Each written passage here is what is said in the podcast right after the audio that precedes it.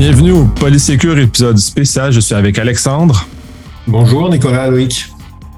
Ça va bien? Bah, ça va super bien. Euh, cette matinée d'enregistrement, j'adore ça. Ouais, on est chanceux aujourd'hui, il fait beau en plus, fait qu'on a, on a une belle journée devant nous, fait que c'est super agréable. Euh, aujourd'hui, on reprend un sujet qu'on devait euh, traiter la dernière fois, c'est-à-dire la résilience et l'info nuagique. c'est un sujet qui est quand même assez complet. Euh, il y a beaucoup de facettes, puis je pense qu'il y a beaucoup de mythes qui vivent encore dans la tête des gens sur qu'est-ce que l'info nuagique et dans quelle mesure cela s'inscrit dans euh, la continuité des affaires, dans la résilience, et comment ceci peut nous aider et nous nuire également dans la perception de, la, de la cyber-résilience. Donc, je vais te laisser amorcer avec ça. Ouais. Alors, je vais prendre un, exemple par rapport à la justement à, à l'info nuagique. L'info hein, il y a tout un virage numérique, il y a beaucoup d'entreprises qui se précipitent là-dedans, euh, à, tort ou à raison, et puis il y a quand même pas mal d'avantages, donc en effet, euh, c'est justifié. Maintenant, de la façon dont ça se précipite, hein, ben, parfois il y a peut-être un manque de réflexion ou de recul par rapport à ce virage numérique.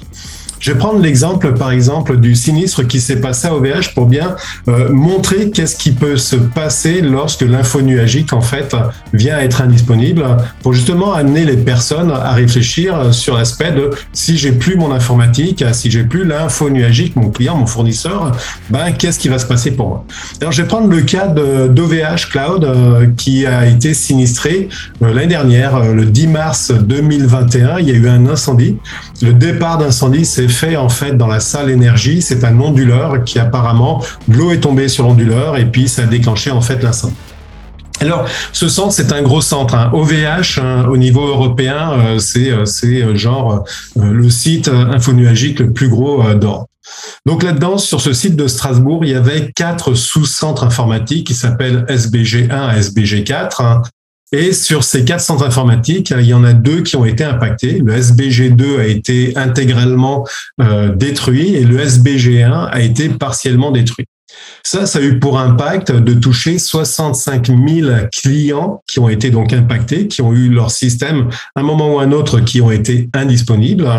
C'est 120 000 services qui ont été euh, indisponibles. Donc ça, toutes ces sources-là, vous pouvez les retrouver. Là, c'est sur l'usine nouvelle. Vous pouvez les retrouver en tapant euh, sinistre OVH. Et il y a eu 464 000 euh, noms de domaines qui ont été mis hors ligne. Alors, des noms de domaines pour les gouvernements, des points goût pour les municipalités, pour les entreprises privées, pour les associations, pour les aéroports, pour les partis politiques, etc., etc., etc. 464 000, c'est quand même pas mal.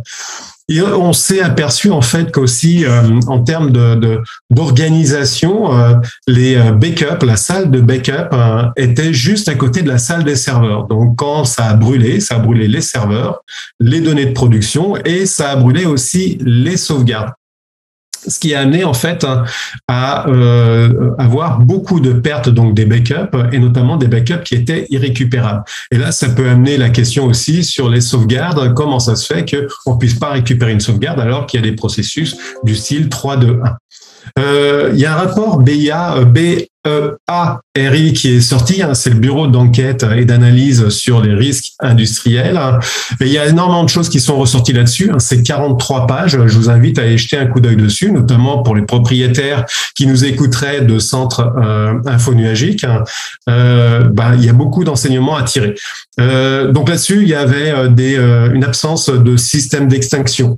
Dans un centre informatique, on n'imagine pas qu'il n'y ait pas de système d'extinction. Et eh ben pourtant, le numéro 1 européen en centre infonuagique n'avait pas de système d'extinction dans ce centre informatique. Ils avaient des détecteurs, heureusement, c'est ce qui a permis de déclencher en fait le secours, mais il n'y avait pas de système de détection.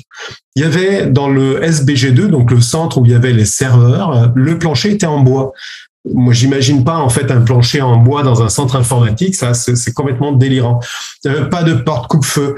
Euh, le bâtiment, comment est-ce qu'il était construit? C'est par euh, en fait une pression sur pression pression euh, qui permettait en fait de faire aérer le bâtiment du bas vers le haut. Donc, ce qui fait qu'une très bonne circulation d'air. Et s'il y a une circulation d'air, eh ben les flammes s'engouffrent là-dedans. Elles sont heureuses. Hein L'air, l'oxygène et tout ça. Les flammes adore. Et donc, du coup, ça a précipité en fait l'incendie. Donc, il y a beaucoup de choses en fait à dire là-dessus, beaucoup de de, d'erreurs. Et ça, c'est un gros centre informatique. Euh, OVH, hein, comme je vous le dis, hein, c'est le premier européen, hein, c'est le numéro un européen de centre infonuagique.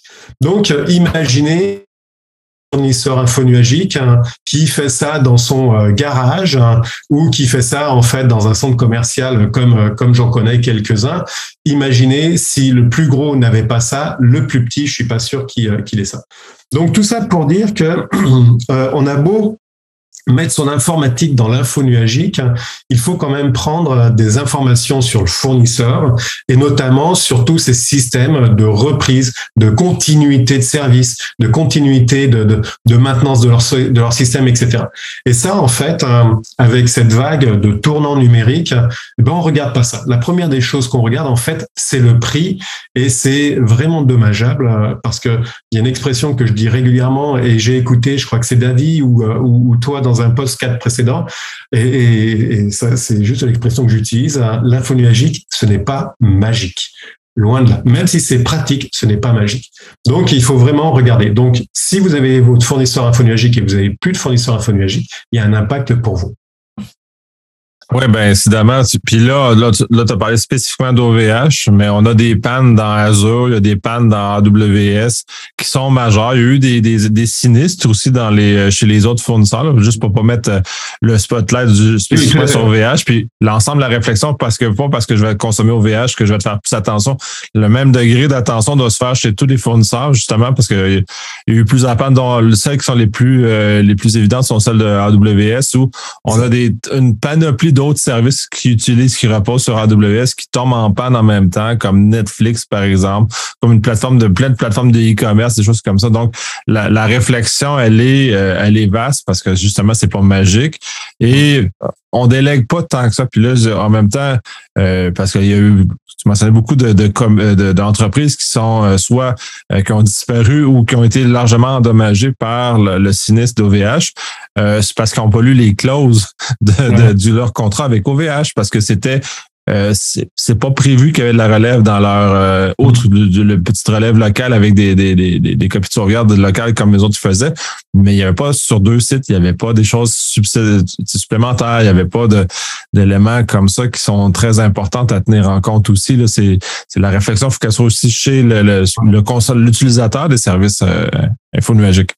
Ouais, tout à fait. Je vais juste compléter et en effet, euh, on met le spotlight sur OVH parce que c'est un cas d'école qui est énorme. Un centre informatique qui brûle, c'est pas tous les jours et en plus ça, un centre informatique qui fait de l'info nuagique, c'est pas tous les jours non plus. Mais en effet, euh, quand on voit, par exemple, en décembre 21, euh, il y a eu trois pannes à suivre sur AWS. Xbox pendant quatre jours, le cloud d'Xbox pendant quatre jours, bah, il n'a pas fonctionné. Apple Store en mars 2022 et puis Microsoft aussi. Donc, en fait, hein, il faut bien voir qu'en effet, tous les fournisseurs sont sujets à des pannes de maintenance. On l'a vu avec Roger, ça a été un des, euh, des podcasts qu'on a fait. Donc, tous les fournisseurs. Maintenant, tu as rajouté quelque chose qui était très, très juste. C'est que si les fournisseurs, ils ont une responsabilité de moyens, de services, il n'empêche que l'utilisateur a une responsabilité de réfléchir et de lire, en fait, les petites lignes qui sont dans le contrat. Et dans le cas d'OVH, c'était très intéressant aussi parce que dans le contrat, c'était clairement spécifié que les sauvegardes sont un supplément et qu'il faut payer en fait un supplément pour avoir des sauvegardes pour euh, la reprise informatique, la, résilience des systèmes, soit dans le même centre, soit géocalisé. C'est pareil, tout ça, c'est des options. Et la majorité des fournisseurs fonctionnent comme ça, c'est-à-dire sur la base d'options. Donc, ils fournissent un produit de base qui est généralement pas cher, et c'est le cas d'OVH. Hein. C'est le low cost du, euh, de, de Et en effet, c'est pour ça qu'il y a énormément d'entreprises qui vont là-dedans, euh, parce que c'est pas cher. Hein. Mais quand c'est pas cher, hein, eh ben, il y a des, y il y a trucs qui sont pas bien derrière. Et donc, c'est au, au, client, en effet, de regarder ce qu'il en est euh, et de cocher la bonne case sur Microsoft. Hein. c'est une case qu'on coche pour avoir en fait des sauvegardes. C'est une case qu'on coche pour avoir de la, la, reprise informatique, qu'elle soit géolocalisée ou pas. Et euh, par rapport à ça, si le client lui-même ne prend pas le temps en fait de regarder ces lignes-là, ne fait pas une stratégie en disant moi mon informatique, est-ce que je veux qu'elle soit sauvegardée, est-ce que je veux qu'elle soit redondante, est-ce que je veux aussi, etc. Si elle ne prend pas le temps, on va juste, le client se base juste en fait sur un effet coût et dans ce cas-là, il prend le produit, il balance son site, son site de commerce en ligne, etc. sans prévoir tout le reste. Et ça, c'est vraiment une éducation à mettre au niveau du client. Hein. Et cette éducation-là, on l'a pas. Hein. C'est l'argent qui compte, l'argent qui compte, sans avoir une réflexion derrière. Donc, en effet, au niveau des clients, il y a une très très forte responsabilité du client de faire attention à ces données. Euh, régulièrement, je parle de, euh, les données, c'est comme le sang euh, qui passe dans vos veines. Si vous avez plus de sang, vous mourrez. Ben, si vous avez plus de données, votre entreprise meurt. Là, dans le cas d'OVH, je crois qu'il y a à peu près 3000. Alors, les, chiffres varient là, mais bon, même 3000, c'est déjà énorme. Il y a 3000 entreprises qui ont déposé le bilan à l'issue, en fait, de ce sinistre-là. Parce que elles avaient perdu la totalité de leurs données, la totalité des informations de leur système. Donc, elles étaient mortes. Elles n'ont pas pu redémarrer. OVH a donné six mois de gratuité hein, pour les gens qui avaient perdu des données. Autant te dire que le, la compensation n'est pas suffisante par rapport en fait à la perte que l'on vit. Oui, c'est assez majeur comme euh, comme élément, puis justement de, bon, sur euh, le dédommagement, ça on peut toujours, euh, tu sais, on a toujours place à, ça. On l'a vu avec le cas de Tim Horton à quel point les gens ne sont pas satisfaits de, de celle-là. Les gens ne seront jamais satisfaits de façon de ce genre de type-là. Puis c'est bon, bref, c'est ce que c'est, mais c'est justement c'est la vie même de, de, ces organisations-là. Puis faut aussi le réfléchir, qu'est-ce qu'on fait s'il y a une panne? Puis c'est là où je pense que dans ce cas, les 3000 entreprises que tu fais référence, euh, cette réflexion-là sur qu'est-ce qu'on fait si on mm. perd nos données, qu'est-ce qu'on fait si euh, on veut avoir de la continuité. On parle les plus des services comme AW, qui reposent sur AWS, par exemple, ou Azure, où il y a des pannes qui sont majeures. Qu'est-ce qui arrive? Qu'est-ce qu'on fait dans le cas d'une panne Azure? Qu'est-ce qu'on fait dans le cas d'une panne AWS ou OVH dans ce cas-ci? Euh, c'est quoi la mesure qu'on met en place? Le fait de géolocaliser, ça en est une. Est-ce qu'on mm-hmm. veut le payer? Est-ce qu'on est, est-ce que notre service est suffisamment important pour que ça soit fait comme ça? Est-ce que c'est important? Est-ce que nos données sont des données euh, utiles à conserver ou sont juste euh, mm. Consommables. Fait que c'est un paquet de réflexion qui, qui, est fait. Bon, on vient encore dans la magie. Ouais, c'est ça. Ça, justement, tout ce paquet de réflexions-là, ça prend du temps, ça prend de l'argent. Et en fait, quand on part sur le cloud, euh, on envisage en fait de réduire ses coûts. Donc c'est paradoxal. C'est qu'en effet, quand tu vas dans un centre euh, infonuagique hein, ou même d'ailleurs chez toi, il faut regarder qu'est-ce qui est important pour toi. C'est quoi ton cœur de business? C'est quoi ton euh, euh, tes activités qui sont essentielles? Et en effet, une fois que tu vois tes activités qui sont essentielles, c'est de dire ok, si moi les systèmes informatiques qui sont en support à ces activités essentielles ne sont pas disponibles, comment est-ce que je maintiens mon euh, mon business. Donc là, par rapport à ça, il y a tout ce qui va être récurrence informatique, donc de la reprise informatique, de, la géolocalisation, de l'actif actif, actif passif et toutes ces technologies. Mais ça va aussi plus loin que ça parce que l'informatique, la technologie n'est pas infaillible. Vous pouvez avoir des effets cascades euh, sur des, points uniques d'accès qui peuvent tomber. Dans ce cas-là, votre informatique ou votre secours, vous pouvez aussi ne pas l'accéder. Donc ça amène aussi une réflexion de dire, OK, si j'ai plus d'informatique, comment est-ce que je fais pour maintenir mon business? Et là, on rentre complètement dans le plan de continuité de service ou d'affaires sur le volet métier et qui va consister à dire, ben, si j'ai plus d'informatique, il faut que je travaille papier-crayon. Comment est-ce que je peux travailler papier-crayon ou comment est-ce que je peux travailler en local avec un minimum d'informatique de façon autonome?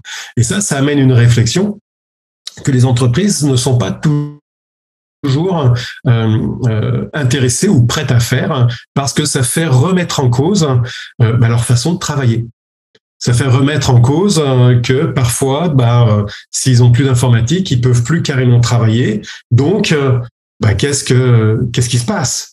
Qu'est-ce que je fais avec mes salariés? Qu'est-ce que je fais avec mes clients? Qu'est-ce que je fais avec mes fournisseurs? Et ça, cette réflexion-là, ils sont tellement pris par le par le, le, business en cours, par le, le quotidien, que on reporte ça en disant euh, bah, on remettra ça plus tard. Donc il y a des solutions qui sont très très simples. Hein. C'est simplement déjà de regarder sur euh, quand les gens partent en vacances. Vous avez des personnes clés qui partent en vacances. Bah, elles sont à un moment ou à un autre remplacées par des personnes qui sont un peu moins clés, mais qui connaissent quand même le travail. Il y a aussi des procédures qui permettent de, remplacer ces personnes-là. Au niveau de euh, régulièrement, il y a des pannes, comment s'appelle, d'électricité. Ça arrive au Québec, ça arrive de façon assez régulière. Donc, c'est capitaliser en fait sur qu'est-ce que j'ai fait quand j'avais une panne électrique activité. Est-ce que je suis, est-ce que j'ai déplacé, si j'étais dans une activité euh, plus administrative, est-ce que j'ai déplacé mes personnels sur un autre site pour qu'ils puissent avoir un site avec de l'électricité et puis retravailler avec? Est-ce qu'ils sont repartis chez eux? Donc tout ça, toutes ces réflexions-là, on peut les avoir sur la base en fait déjà du vécu de sa propre entreprise ou du vécu qu'il peut y avoir dans d'autres entreprises, dans des cercles de discussion. Donc, toutes ces choses-là, il y a des solutions. Il suffit simplement, en fait, de, de, se pencher, de prendre le temps, de dire, OK, aujourd'hui, je travaille sur ma résilience. Je travaille sur le fait de dire, OK, si j'ai plus mon informatique, quels sont les pans de mon entreprise qui tombent et comment est-ce que je fais pour pouvoir les relever? Oui, puis là, c'est intéressant parce que là, on a abordé le, les erreurs du fait de, de penser que l'infonologique nous apporte euh, de, de, facto une certaine résilience, ce qui est faux parce que si on faut lire les, les, petites clauses, là, on, je vais prendre le contre-exemple. Euh, au 305, comme c'est un service géré sur l'ensemble, quand on lit les clauses, effectivement, il y a une certaine redondance et copie de sauvegarde qui est incluse. Euh, là, il faut savoir où arrête ce qu'on veut et ce qu'on a de besoin et qu'est-ce qu'on fait pour compenser et atteindre nos objectifs. Parce que ça, il faut fixer nos objectifs d'affaires. Tu, mm-hmm. tu l'as bien souligné sur le fait que nos objectifs doivent être concordants. Personne, on regarde le, prestataire et le service inclus et quelles sont les options que je dois prendre pour arriver justement à, euh, au niveau voulu?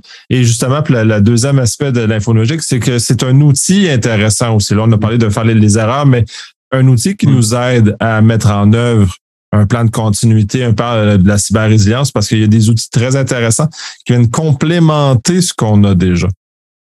Et ce que tu dis là-dessus est très intéressant sur le fait de c'est un outil très complémentaire. En effet, toujours dans le cadre de la réduction de coûts, hein, parce qu'il faut pas se, se, se, cacher, ça c'est ça, ça c'est intéressant, cette attraction-là. Et c'est d'ailleurs pour ça que les gens y vont beaucoup. Après, il y a d'autres surprises, mais c'est pas bien grave. Euh, mais quoi qu'il en soit, c'est que en effet, parle de reprise informatique. Hein. On peut avoir des reprises informatiques quand on est chez soi, avec le centre principal et puis un site euh, à blanc ou alors un fournisseur qui va vous fournir du, du matériel pour un site euh, redémarrage à froid.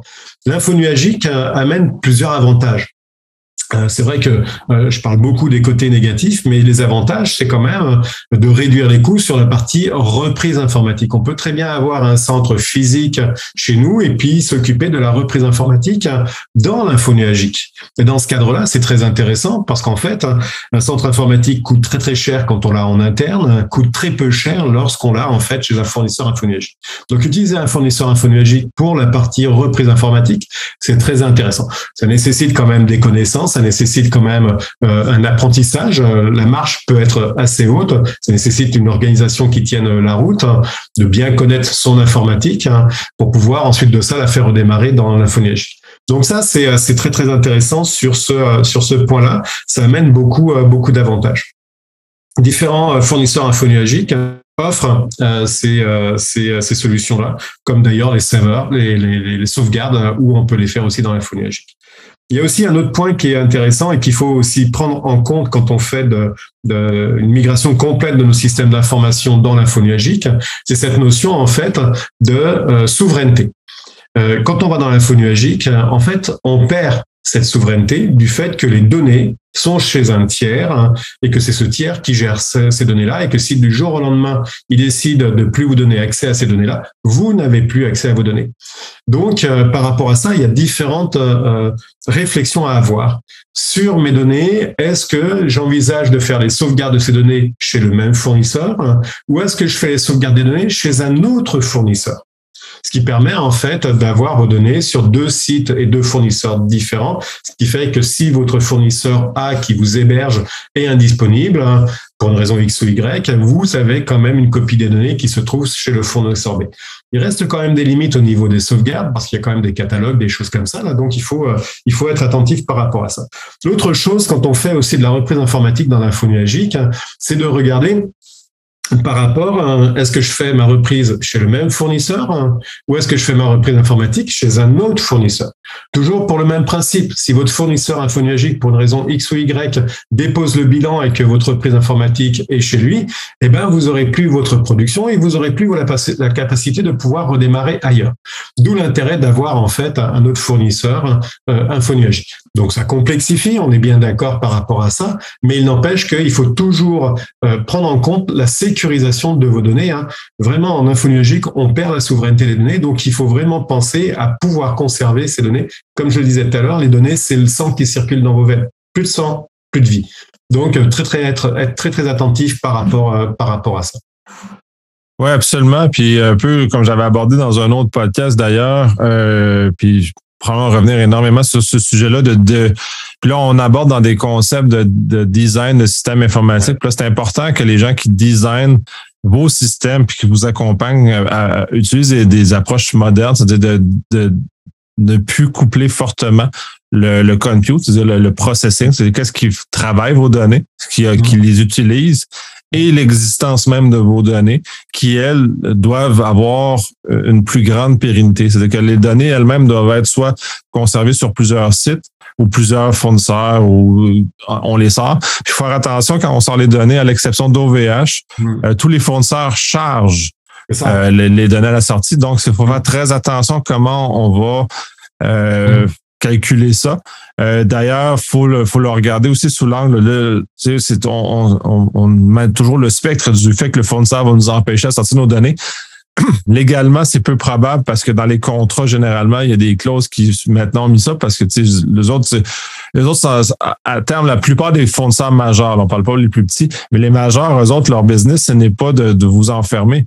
Euh, mm. Ils vont vous enfermer de d'autres façons, de toute façon. Euh, par le fait que les données sont très difficiles à, manipuler en dehors de leur système à eux, mais ils n'ont aucun intérêt à vous donner l'impression qu'ils vous euh, vous empêchent de sortir parce que cette peur-là, justement, empêche les clients d'y aller. Fait que ça, faut faut le regarder, faut le regarder correctement aussi parce que du mythe à la, à la réalité, il faut vraiment le mettre en œuvre. Mais en même temps, euh, quand on va construire un service, un, volet de service complet comme un O305, les données, même si on est capable de sortir facilement, euh, sont inutilisables dans un, dans un autre système. De, dès lors, il faut être capable de, de, le réfléchir comment on fait. Parce que j'ai eu un, cas, puis ben, un cas, j'en ai eu plusieurs cas de, de qu'on m'a consulté pour des backups dans O365, par exemple. Là, je dis, ben, c'est quel est votre objectif? Parce que si vous voulez faire de la reprise, euh, oubliez ça, ça sert à rien. Euh, le service lui-même, le compute, vous le possédez pas. Vous possédez juste les données.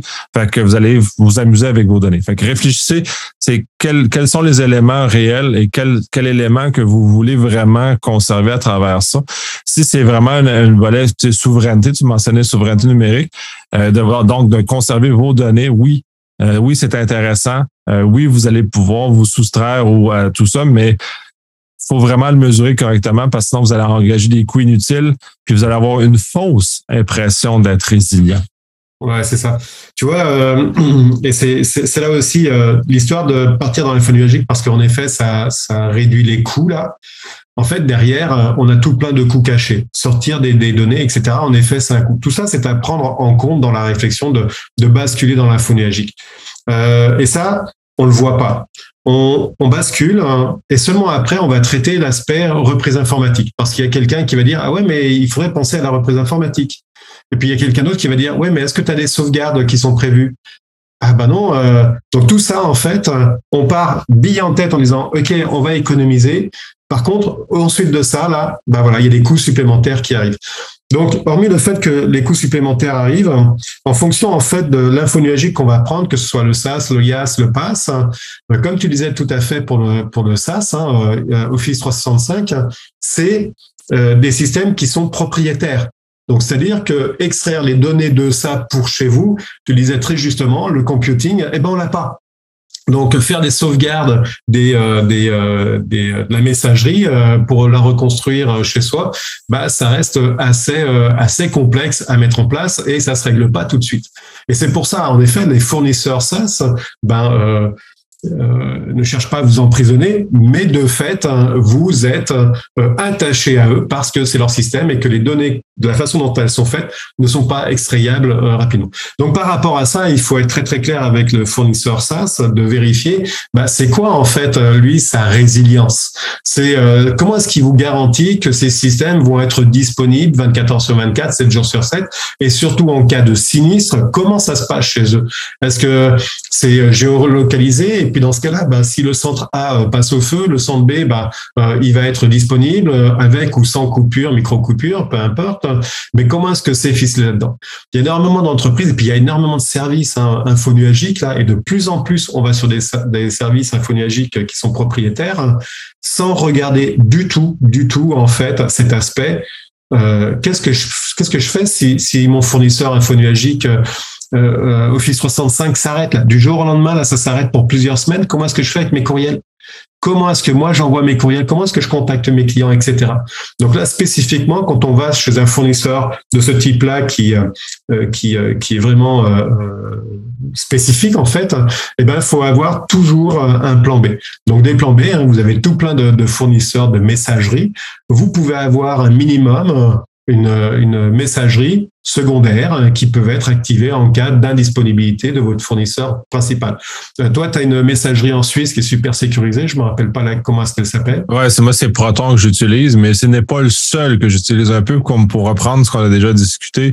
Euh, mes services sont doublés, sont toujours, j'ai toujours deux fournisseurs pour un même type de service. Dans le cas de, Proton, c'est mon, mon principal. S'il venait à, à, à échouer. J'ai toujours un autre service secondaire sur lequel je vais pouvoir basculer peut-être pas très rapidement, mais que dans lequel je vais pouvoir basculer minimalement pour réussir à euh, continuer à opérer, à, communiquer à travers ça. Comme j'ai plusieurs cellulaires, comme j'ai plusieurs éléments comme ça qui me permettent justement de, survivre à, une panne d'un fournisseur, ben, même chose pour mes courriels, j'ai euh, d'autres, d'autres portes, d'autres façons. Et c'est pour ça les courriels justement et, euh, Proton euh, euh, c'est sécurisé. C'est pour ça que les courriels parfois c'est confidentiel hein. et donc mettre son courriel de secours chez Gmail, hein, bah c'est pas forcément la meilleure solution. Mais par contre, bah voilà, il y a Proton là, on fait de la pub un petit peu pour Proton et c'est sécurisé. Donc, mais quoi qu'il en soit, en fait, l'idée derrière ça, c'est de se dire ok, j'ai un fournisseur infonuagique hein, sur lequel je travaille à 100% sur par exemple ma messagerie là, ben ça me prend une messagerie ou en tout cas une réflexion ou une solution ou des accords, peu importe pour les nœuds comme vous voulez. Il y a différents niveaux en fait de maturité là-dedans pour dire ok si j'ai plus euh, Office 365, hein, si j'ai plus la messagerie euh, Outlook, ben sur quoi je bascule hein, et comment est-ce que je fais ça? Mais ça veut dire qu'il faut quand même se préparer avant parce que vous avez quand même des listes de correspondants. Là, ça peut être intéressant d'avoir une petite extraction de votre liste de correspondants euh, pour pouvoir euh, euh, écrire en fait à vos fournisseurs, à vos clients, etc. Donc tout ça, en fait, ça se réfléchit à l'avance. C'est pas très long, ça prend du temps, certes, mais ça peut vous sauver énormément et puis ça peut vous sauver votre business. Si vous plus votre liste de, clients là, bah vous êtes quelque part un peu mort. J'ai il euh, y, a une entreprise qui, pareil, euh, en France, a, a, fermé. Ils ont été cyberattaqués en fait. En fait, ils ont été cyberattaqués. Du coup, ça a généré une fermeture de l'entreprise parce qu'ils ont perdu en fait l'accès à tous leurs clients, à leurs factures, à tout ça. Bah, c'est exactement le même principe. Si vous n'avez plus accès à l'info numérique, hein, bah, ça vous prend des copies quelque part. Organisez-vous comme vous voulez, mais ça vous prend des copies. La fameuse méthode 3, 2, 1, hein, euh, trois copies euh, de la même de la même information sur deux supports différents et un dans un site externe. Bah, c'est exactement la même chose pour l'info numérique. Vous avez la possibilité, même dans les logiciels qui sont euh, spécifique SaaS euh, de pouvoir faire des extractions. Euh, bah, faites des extractions, gardez-le quelque part. Si vous avez plus accès à vos systèmes, bah, ça vous permettra quand même de pouvoir avoir une petite base pour redémarrer. Vous voyez cette petite flamme euh, dans les chauffe-eau, hein, il y a toujours une petite flamme. Bah, c'est ça qu'il faut conserver en fait dans une entreprise qui est sinistrée. Cette petite flamme qui permettre en fait de rallumer le chauffage pour que l'entreprise redémarre. Oui, très pertinent. Puis dernier point sur ce, volet-là, c'est euh, puis les gens font pas attention à ça, c'est qu'il faut que la sécurité associée à la sauvegarde doit être au même niveau que euh, le, système de même de, de, de, base parce que les gens vont peut-être réduire là, tu parlais, parce que ça m'a ça m'a paru quand tu as parlé de Proton, mais c'est dire si je bascule mes courriels dans un autre fournisseur dans un cas de relève, faut que j'ai le même degré de sécurité avec celui-ci. Euh, Gmail est peut-être pas le bon le bon opportunité. Fait qu'il faut faut pas l'oublier que cet aspect-là est très très important. Ouais, c'est ça sur ces notions de, de, de sécurité. Hein, euh, ça aussi, c'est excessivement important quand on va commencer à réfléchir à toutes ces solutions de reprise, ces solutions de contournement, ces solutions de, de continuité, de relève, appelez-les comme vous voulez. Là, il y a l'aspect sécurité. La solution de secours que vous prenez doit avoir le même niveau de sécurité en fait que votre produit euh, principal, que votre euh, solution euh, principale. Donc ça, tout ça, c'est des réflexions en fait à avoir. Mais quoi qu'il en soit, il y en a plein, plein, plein de réflexions. Il faut simplement prendre le temps en fait de se poser, de pas s'emballer, de pas voir l'aspect économique en premier lieu, mais de voir en fait tout ce qui est concomitant. Parce que si vous partez sur cet aspect économique, que vous regardez pas le reste, croyez-moi, quand vous allez sur une notion d'indisponibilité, ça va vous coûter un bras et ça va vous coûter beaucoup plus cher que ce que vous aviez avant. Juste à titre d'information, hein, pour une indisponibilité pour une personne, un salarié, c'est à peu près 50 à 100 dollars la même chose en euros, entre 50 et 100 euros de l'heure. Donc, euh, vous avez par exemple 10 euh, salariés euh, qui sont indisponibles pendant une heure, c'est 500, c'est 500 dollars. Minimum 1000 dollars sinon. Vous avez 10 heures, et ben ça vous fait un petit coup de 10 000 dollars. 10 000 dollars, on a moyen quand même de pouvoir, de pouvoir réfléchir un petit peu sur les solutions de, de contournement par rapport à ça. Absolument. Donc, on va conclure cet épisode-là à ce, à ce moment-ci. Euh, on a déjà abordé le sujet correctement. On va sûrement y revenir dans d'autres épisodes parce que c'est des sujets complexes qui sont longs et avec des ramifications très importantes. Merci beaucoup de ce partage. Ça fait vraiment plaisir et c'est toujours agréable en fait de partager et puis d'échanger avec toi. Euh, c'est toujours un plaisir. Merci.